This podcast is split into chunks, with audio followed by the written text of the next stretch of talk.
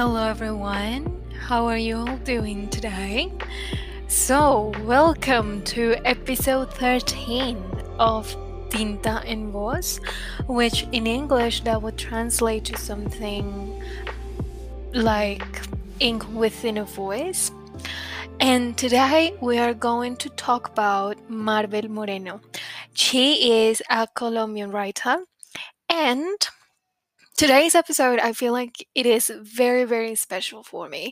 Uh, first of all because um, i am speaking english obviously and that is something that you guys requested and i am really thrilled to see um, that you guys like some variety within the podcast and a variety of languages and that is something that i am more than happy to offer you guys and i do really hope that you enjoyed this episode a lot and also, it is very special because today we are going to read a short story by Marvel Moreno, who, as I said, is a Colombian writer. Uh, she was born in Barranquilla, that is in the Colombian Caribbean coast, in 1939. And she was born in an upper middle class neighborhood known as Barrio Prado. And she was a bohemian at heart. And I think that it is very nice to read her work because she is the perfect example of women's work and talent being overlooked, being diminished, being dismissed. So she grew up in the 40s and 50s, and as you guys know, or as I hope that you guys know, that wasn't a great time for women anywhere in the world, I would dare say. So in her family, like within her family, she was pressured by the women in her family to be a proper lady, to get married, to have a husband, to, you know, adopt all of those behaviors that were expected from women back in time. But she was encouraged by her father to be an independent woman and to have progressive ideals. He schooled her in music and science and many other arts that really um, fed her thinking and helped her develop as a person and helped her criticize and be critical of the society standards that she was being subjected to and how society works for women in general. So, this is actually very interesting for me because it makes me think about like who actually instills chauvinism in society? And aren't women as guilty as men of doing this? Because if you think about it like women have always been or like for most for most of human history at least um in charge of like raising children and bringing children up. And i don't know if it is the same for all of you or or some of you or even a significant amount of of the people who are listening to me but at least in my family i can actually really relate to um Marvel's upbringing because for me like it was always the women in my family the ones who were um like telling me I should get a husband that I should you know learn how to cook for my future husband that I need to get pregnant at some point you know like instilling like all of these behaviors and all these thoughts that are typical of a very very traditional society it was mostly the women. The men in my family were always asking me oh how is school doing? What are your projects? What do you want to study in university? What do you want to do for work in the future? You know they were encouraging me to do the things i never really had any of the men in my family tell me to go to the kitchen learn how to cook beans for my husband you know Never. Not even once. But for the women, it is it is something that you still see today, like 2020. And I find that very interesting. And I do think that that is a topic that is worth exploring even more. And I am really curious to know if that happens in in countries and, and cultures that are different to Colombian culture. Um, so you guys can let me know over on my Instagram. By the way, you can follow me on Instagram as at Ana, that would be A N A underscore Estrada, E S T R A D A dot P. And you can follow me there. You can see a lot of the behind the scenes of my podcast, and you can get to know me a little bit more as a person, and you can get to see a lot more of what I usually do, you know? So that's uh, that's it about my social media, I guess. And now, like getting back on track. Um, so yeah, that would be a concept that I, I am actually really like curious about, and I do think that it's um, worth exploring. So if you guys have any insight on that, I would really appreciate you sharing it with me through my social media, especially Instagram. I am a lot more active on Instagram. You can also find me on Facebook, um, just with my name. But um, I'm just, I just never really like reply to anything on Facebook. So you just follow me on my Instagram, and then that's where you are going to be able to communicate with me, if that is something that you want to do, obviously. And I also wanted to talk about Marvel's achievements in her young life, just right before we get into um, the reading of the short story that we're going to read today, which, by the way, is called Something So Ugly in the Life of a Well Bred Wife. And it is an autobiographic short story by Marvel Moreno, obviously. So, um, I think that all of these achievements that she had, or or the things that I classified as achievements when I was preparing this episode, really give us a lot of insight into the kind of person she was and the things that she stood up for. So, the first thing that I want to point out is actually very interesting, and it was that she was expelled from Colegio La Enseñanza in Barranquilla. That is um, just uh, one of the high schools over there. I don't really know if it still exists, uh, but it is a Catholic high school, or it used to be at least. And she was expelled from it for defending Darwin's theory of evolution. So just imagine being a teenager in the 1950s, studying in a Catholic school, and just standing up for science as a woman in a country like Colombia, in the Caribbean coast of Colombia. I just, I don't know, like just that um, fun fact about her life just really tells me so much about her bravery and her intelligence to be honest and like her her willingness to you know to stand up for what she thought was right and that we actually know was a you know scientifically correct thing of what you know how life evolved and emerged in the universe on planet earth i don't know Another very interesting achievement of hers is that she was crowned Reina del Carnaval de Barranquilla. And Carnaval de Barranquilla is like the biggest carnival in Colombia. And it has been for many, many decades. And it has like its own beauty pageant. And she was, uh, she won the beauty pageant and that was so interesting for me to see because when you like take this girl who was in the catholic school and she was standing up for darwin's theory of evolution and then like definitely a, a beauty pageant um like winner thing queen thing is not the first thing that pops up in your mind it's like two completely different things like you would think those are two completely different people but it is actually really interesting because she participated in the um, beauty pageant at Barranquilla's Carnival because she was pressured by her mother to do it.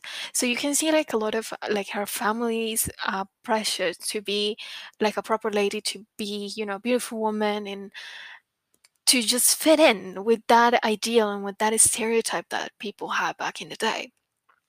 She also worked as a nurse and she worked in the marketing and advertising area and she was also a self-taught writer and she had influences from virginia woolf and james joyce and also william faulkner I am not sure if I pronounced his last name correctly.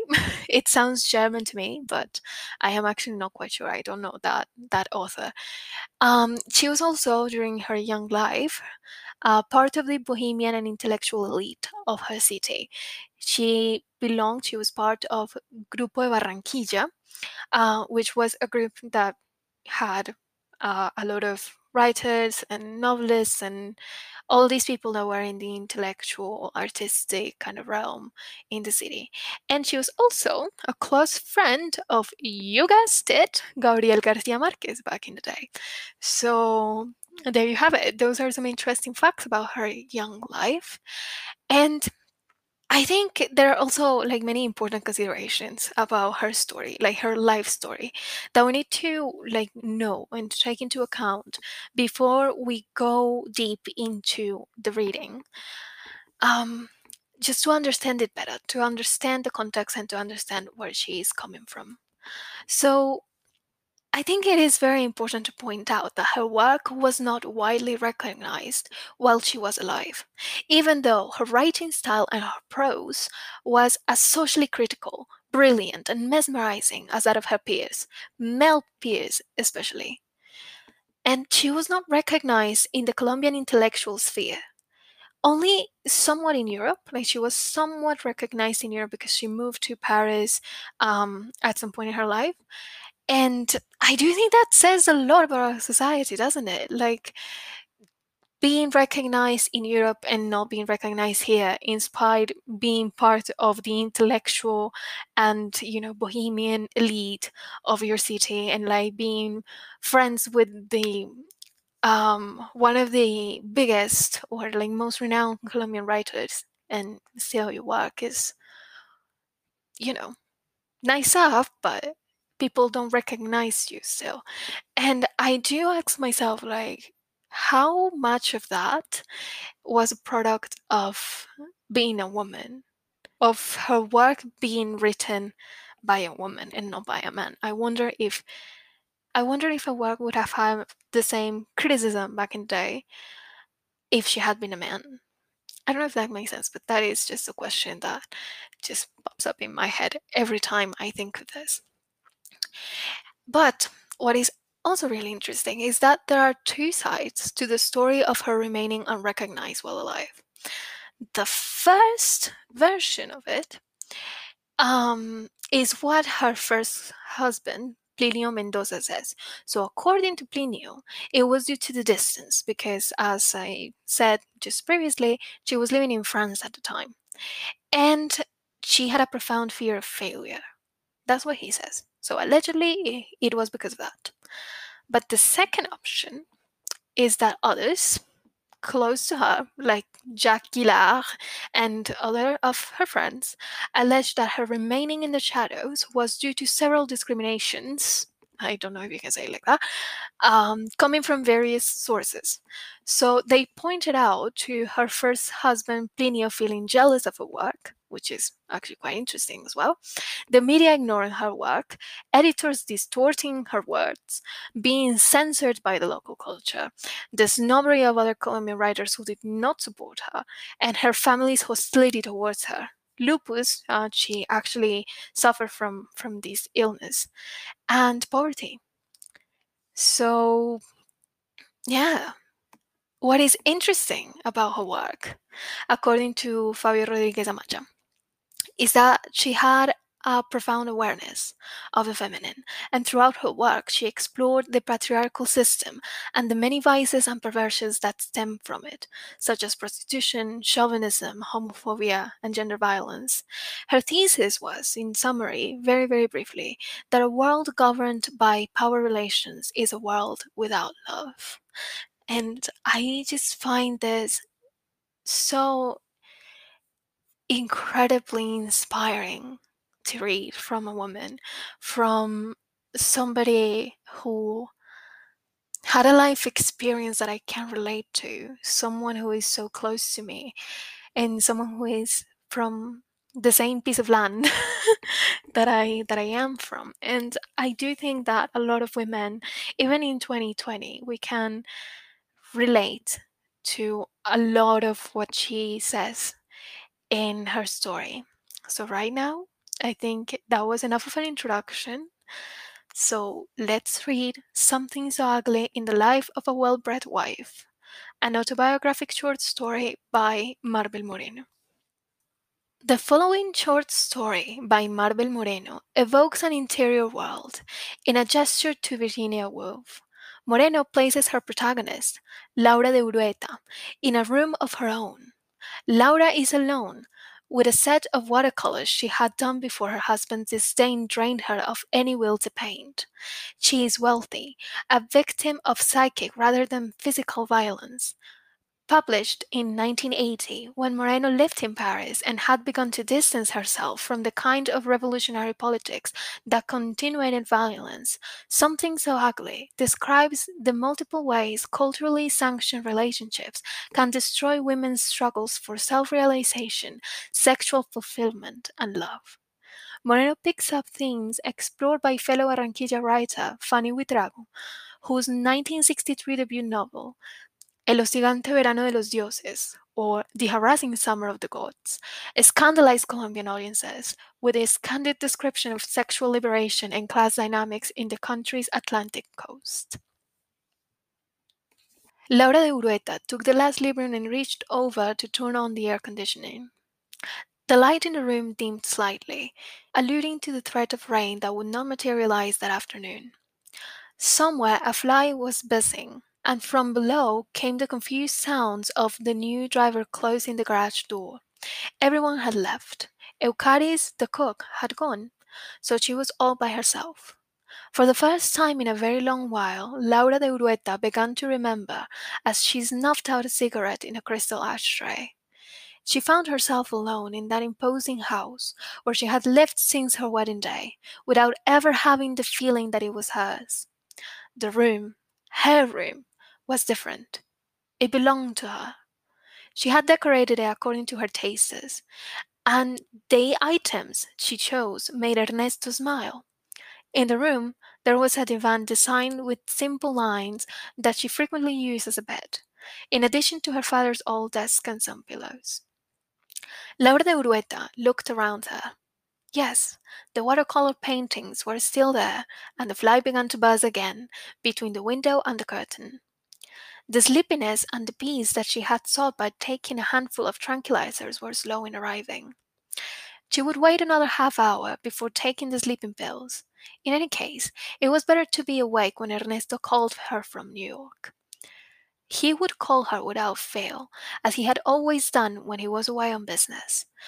One call every three days from Miami, New York, Chicago, or wherever he was sent to negotiate patents hire new technicians, or buy parts for the factory machines. He treated her very kindly, and he always showed interest in her health and in her little problems. Luckily, her mother would not be there to eavesdrop on her conversation. She couldn't tolerate her mother's attitude of indulgence, her platitudes. She couldn't stand the way she melded in her life and reminded her constantly of how fortunate she was to have found Ernesto. Since her mother had come to live with her two years earlier, she had made an ongoing effort not to blow up in her presence. And, in spite of everything, she still loved her. It was hard for her to see her mother so old and fatigued when she had never once known her to be tired or ill. And she had worked hard her whole life in order to maintain the social position her surname entitled her to, something her mother never ceased to repeat. There was no denying she had achieved this, and with great sacrifice her mother was able to uphold appearances so that she could go to a good high school, be a regular at the country club, and have a respectable house in which to entertain her friends. Although she preferred not to remember anything about her old residence, the Olajarrera house, it would have been much better that they torn the house down and built a new building over the ruins. Ernesto was able to sell at a high price, and with the money from the house, her mother had given Lillian enough for a down payment on an apartment. That had been their wedding gift. She expected nothing less. Her mother adored Lillian. Seeing them together and noticing how much they resembled one another gave her the impression that she was no more than a link between two generations, someone who had existed solely in order for her mother to be able to recognize herself in her daughter, so that her mother's house could transform into her daughter's apartment without mother or daughter having a particular need for either. Now the sun began to shine. Suddenly a rose tinted light inundated the room so intensely that it seemed to dilute the greys and mauves in the watercolors. The fly danced and flew against the glass pane of the window. Not a sound came from the other house. Laura de Urueta reflected on how difficult it was to be left totally alone. Achieving it had required an incredible amount of scheming and planning on her part. She gave the help all four days of carnival off. She convinced her mother to spend a week with Lillian and her husband in Santa Marta. But who will keep you company? The help, mother, don't worry. Who will stay with you? Mother plans to return tomorrow, Eucharis. Go and enjoy yourself. One would think she was an invalid, a newborn. People always tended to protect her. And it wasn't that her behavior invited this attitude. At least that is what she believed. It was just that her mother and Ernesto had considered her incapable and fragile her whole life.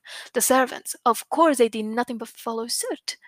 In reality, she had never thought one way or the other about the weaknesses they attributed to her, and in fact, it allowed her to retreat and maintain a protective distance from them. If she didn't agree with them, she kept quiet, and they were unfazed by her silence. If they wanted her to accompany them to a place or another, she could always say she wasn't able to or that she was indisposed. If she reached the point that she felt she simply could not stand them anymore, a migraine allowed her to lock herself in her room. What a good idea to have secured the room, as a place to isolate herself and make her her own. The room allowed her to see two or more doctors at the same time without anyone knowing. That way, she could buy all of the tranquilizers and sleeping pills she desired and die laughing at her depression. Because now she knew that this total lack of energy, the desire to remain still, to sleep, to sink into an abyss, was called depression. And it was so intolerable. It was so intolerable to have to get out of bed and face the everyday routine, to find Ernesto and her mother discussing the news in the Herald, and to have to attend the meetings of the pink ladies, the blue ladies, the Catholic ladies, etc. Thus, it was an absolute relief to be able to end the day with four or five sleeping pills that promised to deliver her swiftly into the abyss, that white zone, where everything ceased to exist, and sleep became dense, profound oblivion. What happiness, what pleasure to feel free, to respond to her own whims, not to have to listen to anybody. Remembering the boxes and pill bottles hidden in her room made her more tolerant, less vulnerable. Alibrium and Tranxene, Valium, taking them all at once with breakfast turned life into a party. It's a shame she hadn't discovered this earlier. The fly, whirring about in the curtain, blurred and seemed to double itself. Posters and watercolor paintings looked like smudges dissolving against a watery backdrop. How ridiculous! My God! Why was she crying? She looked for the box of Kleenex under her pillows because she was thinking foolish thoughts. That's why. It's a shame Maritza wasn't there. That afternoon, beside the pool, Maritza had made her feel better, and she had agreed with her on everything. As always, she had to admit, Maritza had accepted her weakness. She knew her better than anyone, and so well that, even though her mother would never believe it, Maritza had been opposed to her relationship with Horacio. You're going to get into trouble, she had told her on the very night that they met him. You're not prepared, and you won't be able to resist him. Resist? Of course, she would have resisted him. A sudden surge of strength made her feel capable of confronting and defying anything and everything. And no sooner as she had arrived, she was forced to leave when her mother appeared with two policemen on the dock. Afterward, she had gone back to her same old self. She collapsed into her bed, disposed to die. She refused to eat until one day she took an entire bottle of sedatives for nerve pain. They had to rush her into the Prado hospital, where they gave her a transfusion. At least this, combined with the ambulance and the doctor's reproaches, had silenced her mother, because from the moment the mother found her on the dock and dragged her home by force, beat her, yanked her hair, and hit her head against the wall until she bled, she hadn't stopped insulting her and she had continued to insult her even when she was in bed and refused to eat and her voice was barely audible, lost in a cottony white lethargy. Had Aunt Edith not arrived by chance on the exact day she took the sedatives, she might have died. That's what the doctors told her mother. She wasn't exaggerating when she said it. It would have been better that way. To have loved, to have known that feeling of fulfillment, to have discovered the beauty of the blue sky, the ocean scent of the air, the scurrying dance of crabs on the beach, to know all of this and then to lose it suddenly, never to find it again, made life pointless and absurd. But had she really loved him? Had she loved that man whose face she barely remembered? She had never again thought of him, she told Maritza, and it was true. Since she awoke in the hospital connected to tubes and with a terrible pain in her arm, she had made the decision not to think about him anymore. Or maybe afterward, because the first thing she felt when she awoke was rage, an inexpressible rage at being yanked back to life. When only traces of her memory remained, she journeyed back dizzyingly into the earliest, most profound depths of her childhood, only to find herself return abruptly to the smiles of the doctors and the contained hatred of her mother. Hatred? No, that was unfair to her mother. She had never understood her mother's feelings very well, but she shouldn't judge her that way. It was her disappointment that led her to react so harshly. For a woman who had lost both her parents and had witnessed in five years of marriage how her husband squandered her inheritance, setting up apartments for his mistresses, it was understandable that she would distrust men and consider sex a destructive and negative force. It was understandable that when she became a widow, she would place all of her hopes in her daughter. And in this case, the daughter had followed in her father's footsteps, abruptly throwing away all of her mother's years of hard work and last unfulfilled dreams. The church bells of the Immaculada slowly struck six o'clock in the afternoon. Laura de Urueta sketched out over the pillows. Somewhere in the room the fly had ceased swirling about. Perhaps it was pressed against the window pane, trying to get into the garden. In general, she opened the window for them, let them be with the other flies, driven by a childhood impulse that made her gather objects together, fearing that they would suffer if kept apart. But that evening the fly would sleep with her. She felt incapable of getting up off the floor. She felt incapable of doing anything other than allowing her mind to wander between memories and thoughts produced by the quiet drowsiness that was closing her eyelids. Very soon she would be sleeping, and not like everyday sleep, but rather the kind of sleep she had had the last time Ernesto was traveling. Twenty carefully chosen pills. She them lined up next to a pitcher of water, and once again, slowly, she would slip into a state that was. What was it? Happiness. Though stated in such a way made it seem banal. But how else should she call the delightful sensation of floating amidst the clouds? Twenty would liberate her, thirty would end it all. How foolish. She didn't have any reason to kill herself. She had no problems, no fears, and no feelings of guilt. Thank God she had learned to go about life without inconveniencing anyone. Her marriage to Ernesto was an open book. Her mother, to the extent she could, she had tried to make it up to her. There her mother was living in her house, imposing her opinions. She was more or less content, feeling that at the end of her days she had performed her duty, she said. Her anxieties had subsided when she met Ernesto. The right man for you, her mother had said immediately. And three years later, she was married to that businessman with the calm eyes who had calculated his marriage with the same perspicuity that had served him well in buying bankrupt businesses and turning them around in a year's time. Ernesto, she knew perfectly well. In twenty years of marriage, he had never committed an error. His principal strength was his ability to detect the potential for success, precisely where others only saw failure. Who, for example, would have married her in that city? After such a scandal? Nobody. And in reality, nobody knew the full truth because the doctors and Aunt Edith had kept it as quiet as a tomb. And even if someone brought up the ambulance, the only thing that was known for sure was that she had tried to flee the city with a stranger. Luckily, knock on wood, even today the identity of the stranger remains a secret. Both his identity and his profession, thank God.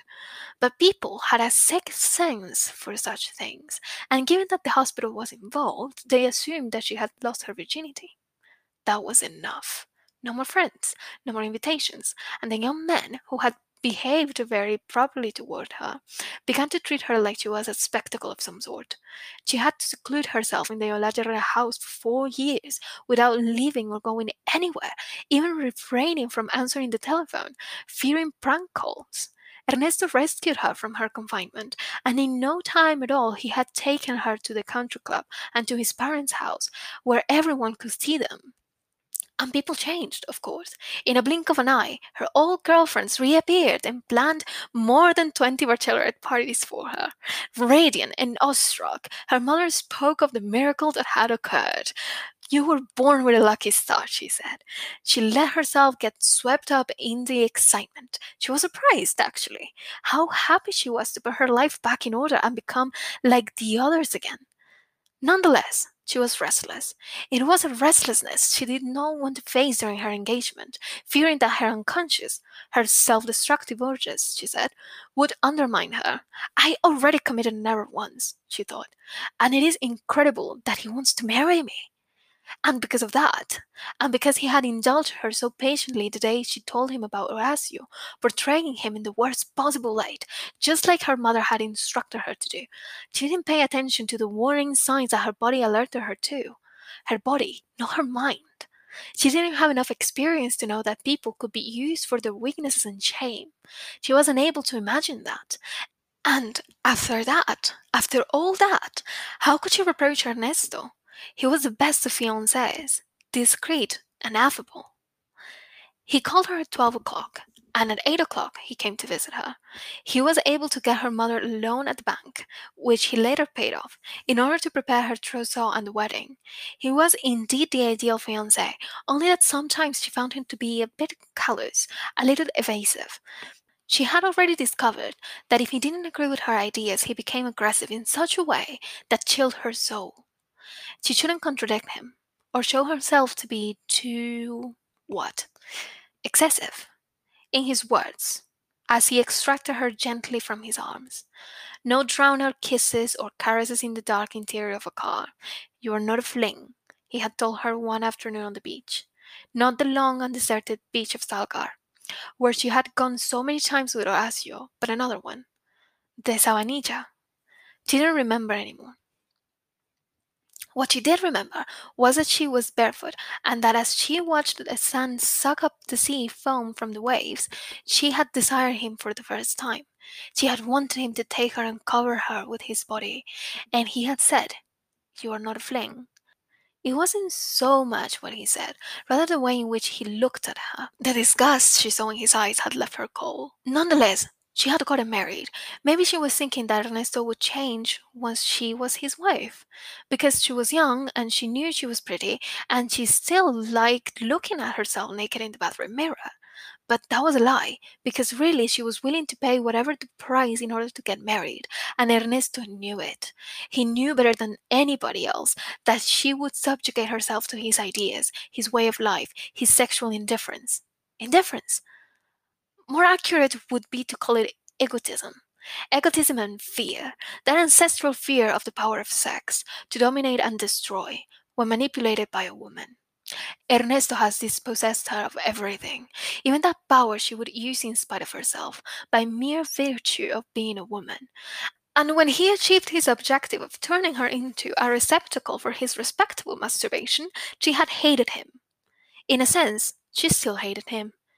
She would never be able to forgive him for using her body in that way, ignoring and destroying her femininity. But for years, during all those years in which he slept next to her, turned his back to her in bed, gave her innocent kisses on the cheek, and found pleasure on his own, she had refused to articulate the rage she felt. And it was almost like it didn't exist because she didn't give a name. But it was there, beyond the silence, in the irritation she felt when she heard his footsteps in the bedroom, his voice in the darkness, in the way her body reacted from his touch, and above all, now that she thought about it, it was a look, the weapon of the weak. As she watched Ernesto dress, eat, speak, and play the role of the person he thought made him feel secure and proud of himself. She was analyzing him implacably and without tenderness or compassion and this he didn't know. She was surprised to feel no emotion. What she now remembered vaguely was not Horacio on his face, or even herself, rather the silhouette of two teenagers holding hands, skipping over the rocks and running toward the sea. She remembered her white blouse billowing in the wind, a hand reaching for hers, a masculine scent mixed with brine and seaweed. Faint, imprecise images, like a dreamscape or as if seen in slow motion. Was she that girl holding her shoes in her hand? Seagulls sailing above the sea, or Horacio's shadow as he carried her in his arms over the rusted railroad tracks that used to go to Puerto Colombia, because she was afraid of spiders hiding between the rails. She barely remembered anything, she told Maritza, smiling. She couldn't even remember how Horacio was dressed, the color of his eyes, or if he was smiling or not. She could see his dark wavy hair, his long hands, and that was it. No. She could also see his body, now eager on top of hers. She loved his heat, the scent of his body. She pressed herself against him, and they lost themselves on the sandy beach. There they made love a thousand times. Horacio always invented excuses in order to keep her there a little bit longer. They sought out secret hiding places. They had discovered a cave that the sea engulfed when the tide came in. There they would stay the whole afternoon. They were crazy, absurd even. They loved one another, at least it seemed that way. She loved him, unconditionally, smitten since the first day when she had seen him emerge from the crowd of people applauding. He had chosen her by offering her a white rose he held in his hands. She felt weakened by the intensity of his gaze, surprised by his composure and his ability to control the audience. Almost immediately, he had sent her a ticket and asked her to see her after the performance. You never know, Maritza told her, smiling. Maybe he is a man of your dreams. But she hadn't wanted to. She thought it might seem improper. But when she turned around to leave, she had found him standing in front of her, staring at her with the same intense passion that had surprised her earlier. They had gone to Heladeria Americana, where she had ordered a frozen malt that she left untouched. Maritza smiled teasingly, and he couldn't stop looking at her. He was tender and thoughtful toward her. He offered her the cherry from his ice cream as he held it up to her mouth. He caressed her cheek softly. Laura de Urueta began to laugh. The cherry from his ice cream, how cliche. But he had an extraordinary voice, and he talked about his life cavalierly, but with harsh bitterness. He knew every corner of South America and boasted that he had worked every job. As a boy in Buenos Aires, he had sold newspapers and later he had won a tango competition organized by Radio Belgrano. This had allowed him to become a radio host, but it made him realize that he was not cut out for the schedule. What can you do? He liked adventure, travel, and meeting different people. Occasionally, when he was out for work, he would sing tangos or work as a waiter in neighborhood bars. It was a hard life, but the less predictable the better. That is how he had learned how to become a man and get ahead by any means.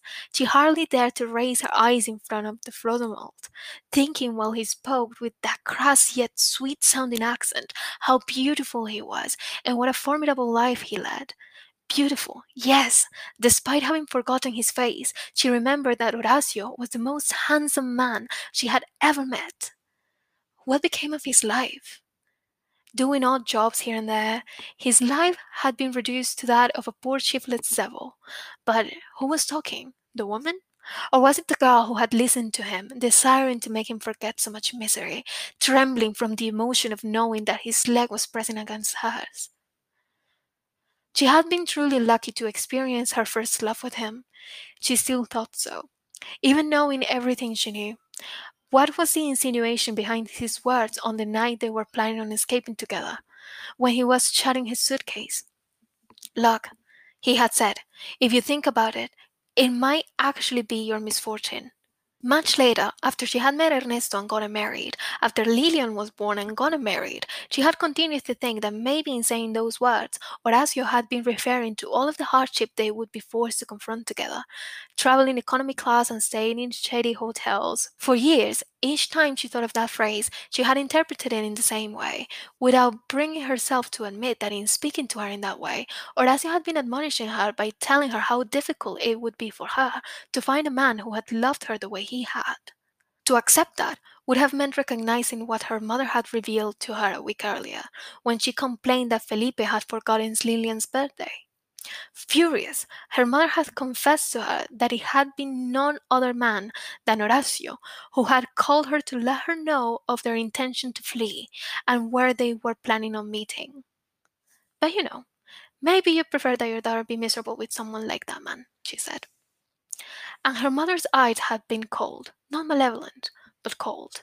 On seeing her choke, she had stammered something like an apology. Laura, I'm so sorry. I swore I would never tell you. Far away, the sound of music could be heard, and a drum beat interrupted the happy quarrel of the gaitas. Laura de Urueta remembered that it was the Saturday of Carnival.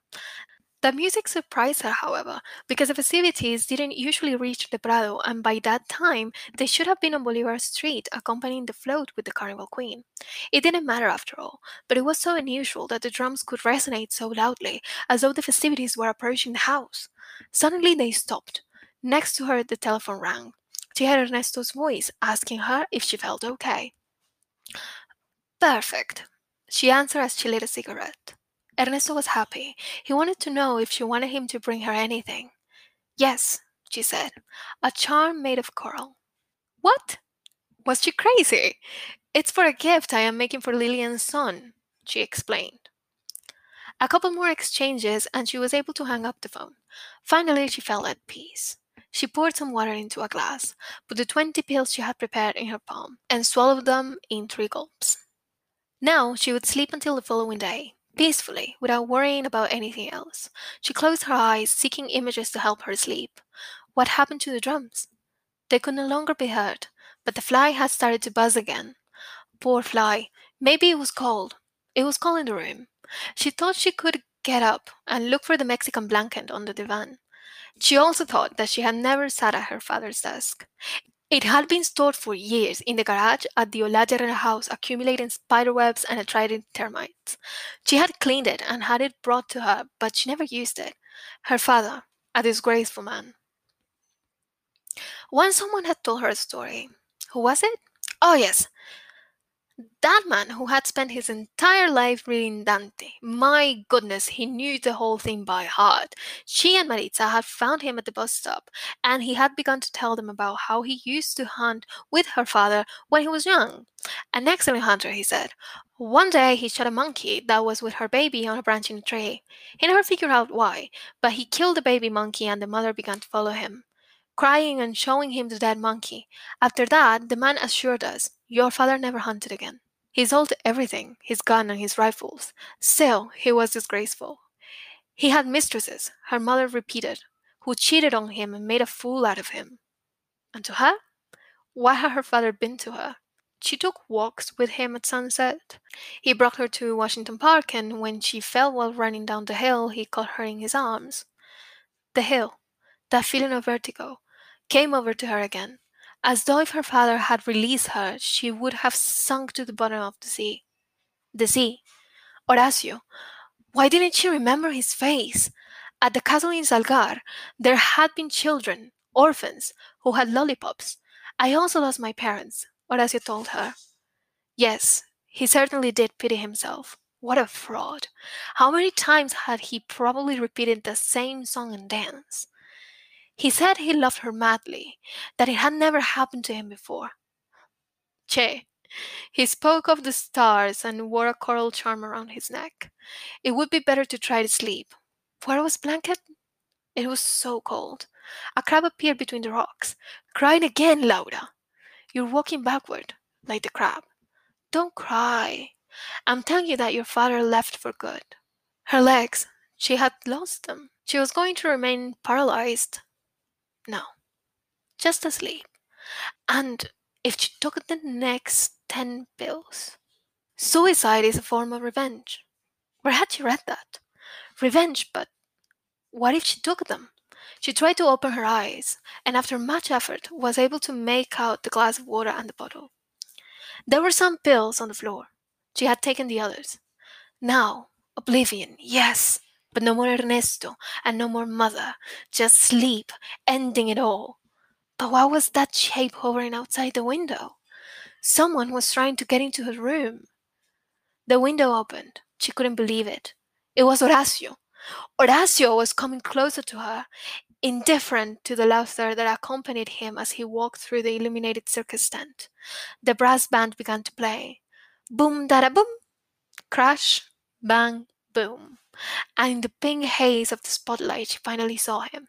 She saw his black stained shoes, his beautifully sequined suit, his calm, fixated eyes, looking at her intensely with that face that now came back to the surface from the depths of years gone by, slandered by forgetting and recovered at that very moment when everything started to become haze and silence. His sad, distant face, that of a white clown. Okay, everyone, so this was something so ugly in the life of a well bred wife. And I really like this short story just because it really portrays very well the feeling of uselessness and emptiness and sexual repression that a lot of women face, especially upper class women I do feel like I can relate with a lot of the things that um, Marvel portrays in this story. Although not with everything, because in my personal experience, I have never lived in in a place where I am regarded as defenseless. Um, at least not up to that extent that she describes in the story. But I do feel like a lot of what she's feeling, a lot of that emptiness, a lot of that sexual repression, like worrying about what other people would say about her because of what she does with her body or what she doesn't do, and like getting pressured to marry and, you know, subjecting herself to the desires of men. I do think that every single woman, at least every single woman that I know, can relate to that up to a certain extent. And I just find this story to be really relevant still. Um, it was written quite a while ago, and it is mind blowing to see how much of it hasn't changed, how much of it is still resonates with a lot of women. I think it is very sad. Like, it should be very foreign to us, like these feelings. Um, right now. Like allegedly we are in a more equal society, but you know, in real life, it's not really that way. It's not really the way, anyways. But you know, we have to keep on fighting for it. We have to keep on fighting for equality.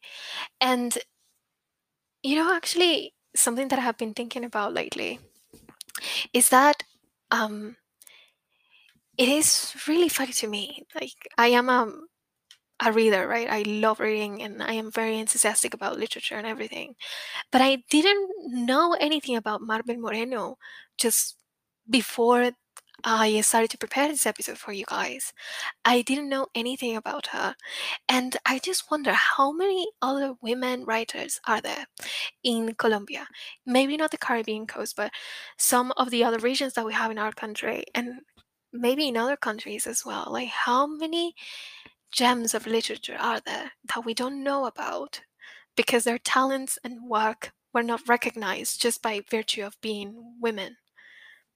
And I don't know if you have any female author that might not be so recognized, but that you consider to be a great read, please let me know about them. I am actually thinking of creating um, a series um, of women by regions like exploring different regions of Colombia and finding different female authors that have not had enough recognition for their work and reading them on this podcast. So please let me know on Instagram if that is something that you would be interested in.